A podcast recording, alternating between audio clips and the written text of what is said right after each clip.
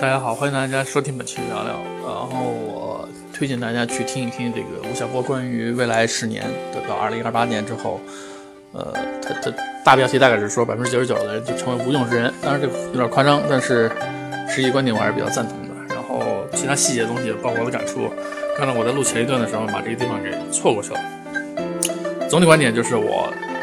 很认同他这种观点，然后我不同意那些对他有负面评价的这个观点，因为这个人工智能上来之后，虽然不能完全替代人类，但是它在很多重复性的劳动，尤其我强调是重复性、经验性的这方面是会被替代掉的。也就是说，将来在未来一段时间内，我怀疑这个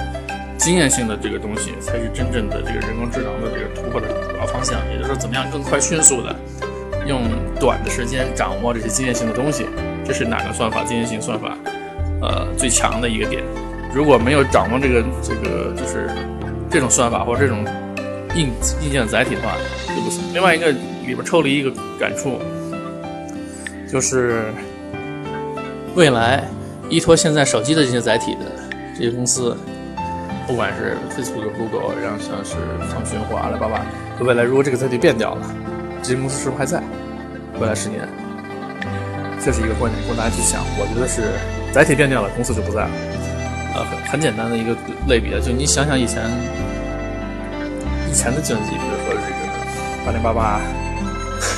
有点远了，然后二八六、三八六，有很多人很多人是经历了四八六、五八六，对吧？就是经历这些阶段，你看到的这些历史上存在的公司或者消亡的公司，你再回想现在，如果手机消失掉，它变成另外一种载体形式出现，会怎么样？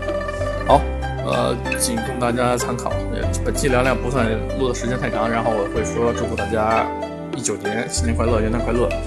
欢迎大家在新的一年里如果继续继续听聊聊，好吧，再见。